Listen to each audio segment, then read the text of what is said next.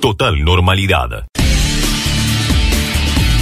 Telefe Bahía Blanca. Es que el último informe del equipo de epidemiología de la Municipalidad de Bahía Blanca informó que en Bahía Blanca hubo 61 casos y dos muertes en las últimas 24 horas. Claramente es el número más alto de casos registrados en un solo día en nuestra ciudad, pero además, pero además la cantidad de pacientes activos por primera vez está al borde de llegar a los 400. Por ahora, la ocupación de las camas, que es el otro dato que mantiene alerta a las autoridades, está bastante controlada, todavía hay camas disponibles en los hospitales de nuestra ciudad. La gran pregunta es, ¿qué va a pasar si se mantiene esta tendencia y si este número de casos se sigue repitiendo día tras día? Bahía hoy en su peor momento. Total normalidad. Audio Canal 7 Bahía. Uno de los hospitales de referencia de la ciudad es el Hospital Municipal. Y vamos a tratar de conocer cuál es la actualidad en el Leónidas Lucero. ¿Cuál es la realidad? Recién escuchaban en el Matera, ¿cuál es la realidad ahora en este caso en el Hospital Municipal? Graciela González Prieto, vocera del hospital. Bueno, imagino que sí preocupan a partir de ahora los números porque no empieza a bajar y cada vez se mantiene de 30 para arriba.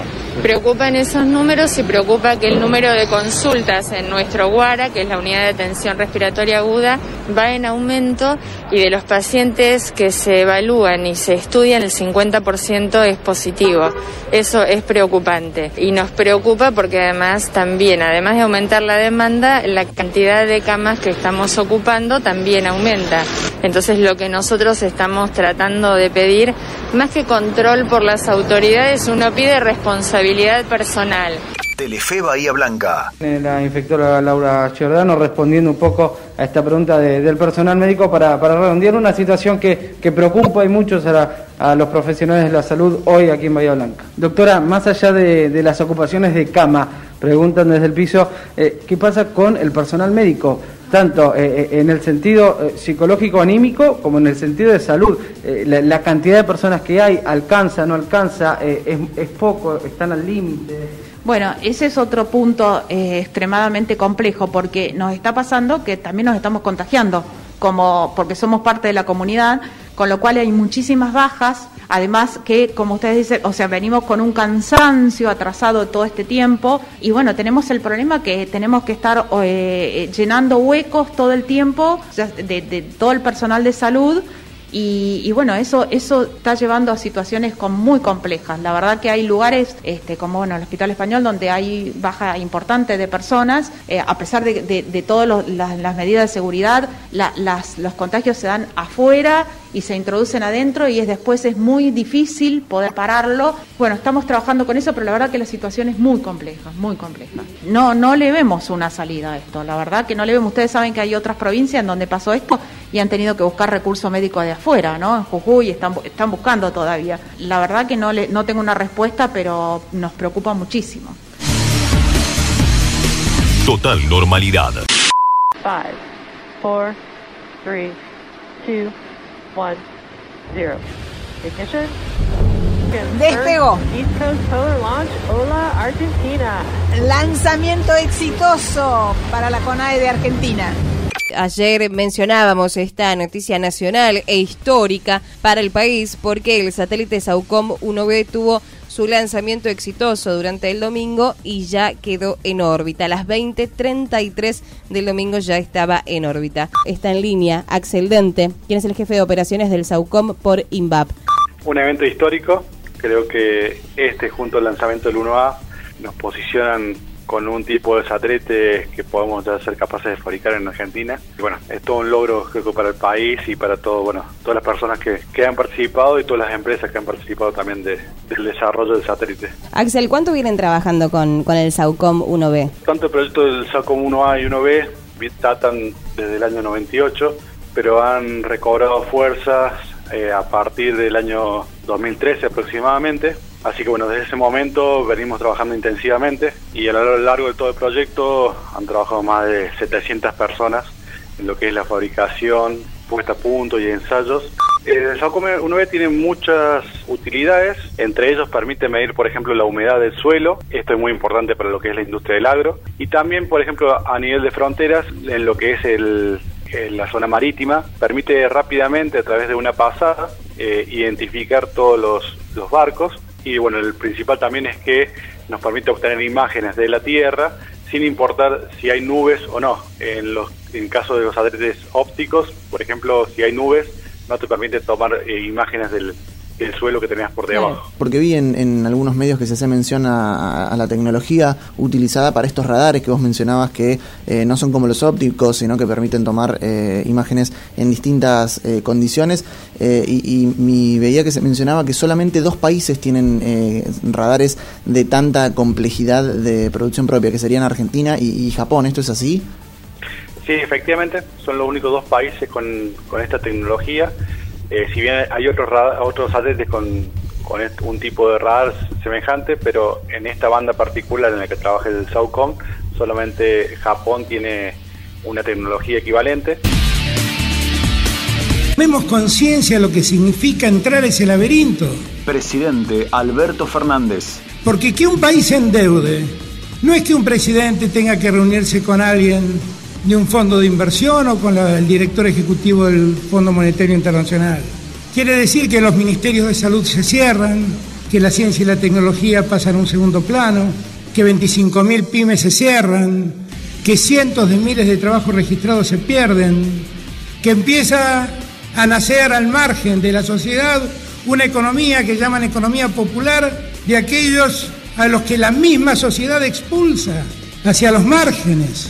El mundo de los excluidos del que habla el Papa Francisco. Entendamos que eso es lo que nos pasa. Entendamos que cuando tenemos deuda y tenemos que pagar intereses y deuda que se ha asumido, eso significa que tenemos menos dinero para investigación, para tecnología, tenemos menos dinero para educar a nuestros hijos, tenemos menos dinero para nuestros maestros, tenemos menos dinero para nuestros policías que cuidan la seguridad ciudadana, tenemos menos dinero para hospitales que atiendan la salud de la gente. Todo eso nos pasa cuando tenemos que pagar esas deudas. Postergamos a los jubilados, que son siempre la, han sido hasta acá siempre la variable de ajuste de las políticas que nos condenaron al endeudamiento.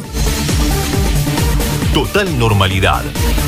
Cuando vos de verdad encontrás el cuerpo donde coincide con el testimonio de la última persona que lo llevó y sobre todo, y sobre todo cuando no llegás a encontrar pruebas contundentes sobre la participación de la policía, tenés un problema. Yo sé que esa es la posición que rechaza la querella y está en línea la mamá, eh, la estuve escuchando ayer en Radio 10, ya está muy convencida de la participación de la policía. Cristina eh, Castro Pablo Dugan la saluda, ¿cómo le va?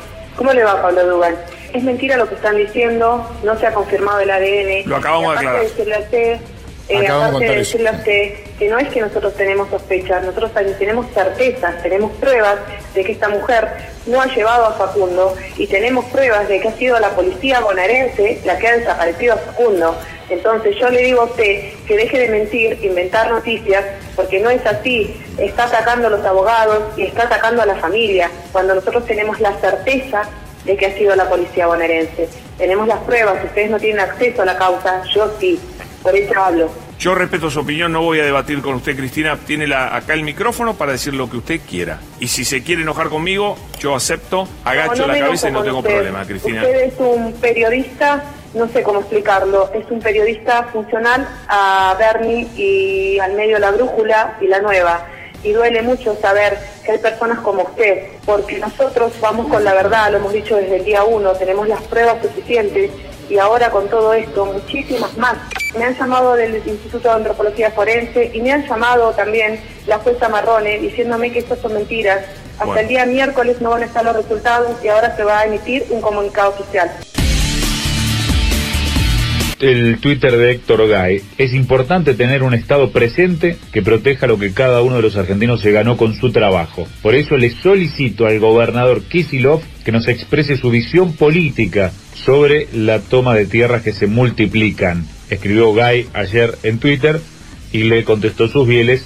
Me sorprende la chicana. Durante el gobierno de Cambiemos no hubo una sola política de acceso al hábitat. Audio, La Brújula 24. Intendente Gay, buen día. Germán Sasso te saluda, ¿cómo estás? Va- Vamos a separar la- las cuestiones, vamos a los hechos concretos, Sí. no, a, no, no a lo que puede decir alguien que está en campaña permanente. En la última semana, en los últimos 10 días, hubo 40 intentos de toma en la ciudad de La Plata.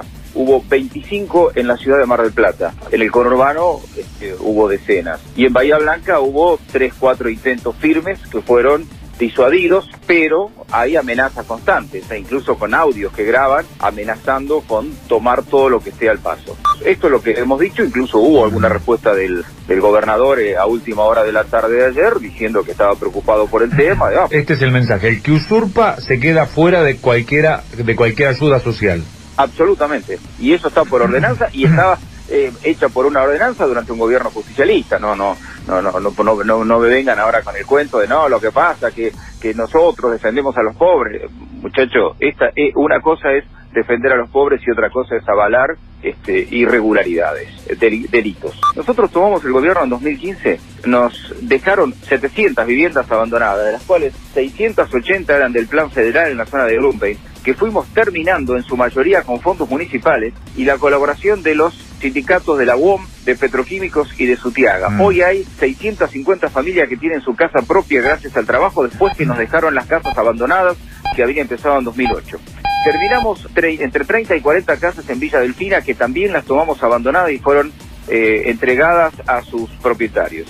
Entregamos sin acto y sin alalaca todas las viviendas a todos los que tenían las casas fisuradas de Ingeniero White, que durante varios años fue un reclamo permanente que estaba en los medios. Ayer Gay pidiendo explicaciones a- al gobernador bonaerense. En los últimos cuatro años no le pidieron una sola política pública a María Eugenia Vidal Sí. en Habitat.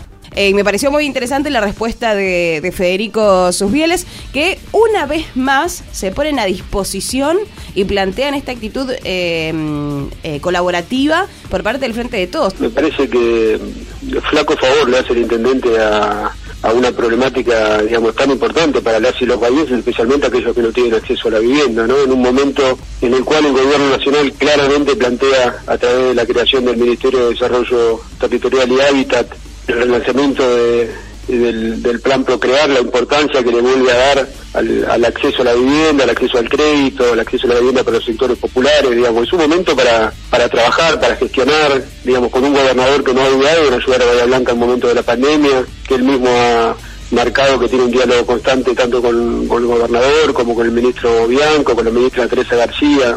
Uno no encuentra un solo programa, un solo plan que el Ejecutivo Municipal haya presentado planteado ni para el acceso a la vivienda, ni para la, la urbanización de asentamientos. Bueno, yo creo que hay mucho por hacer. O sea, yo creo que hay que poner toda la energía en gestionar, en trabajar, en controlar la pandemia también. Me parece que hay que trabajar en controlar los protocolos. Ahí tiene que poner energía del municipio, en que los protocolos que en estas múltiples aperturas que está facilitando, que los protocolos se cumplen, que los gallenses y las gallenses estén a resguardo, que los hospitales no se saturen, digamos, que sigamos trabajando en la reactivación de la ciudad. Creo que hay muchas cosas importantes para trabajar. Ahí nos van a encontrar eh, pero la verdad que me, me pareció particularmente que no podía quedarme tampoco en silencio ante una circunstancia, una chicana o una acusación eh, velada al gobernador de una situación que claramente lo, le excede, en la cual no tiene nada que ver. Es un grupo de intendentes que busca posicionarse. ¿Qué tiene que ver eh, San Isidro y Vicente López con Bahía Blanca? En general, Federal Pueyrredón con la situación en Bahía Blanca. La verdad que es, eh, no sé, un copiar y pegar. A veces, eh, le digamos, uno ve que pasan en, algunas circunstancias cibernéticas con algunos trolls o con algo es bastante raro, ¿no? Que intendentes copien y peguen un mensaje dirigido al gobernador. Total normalidad.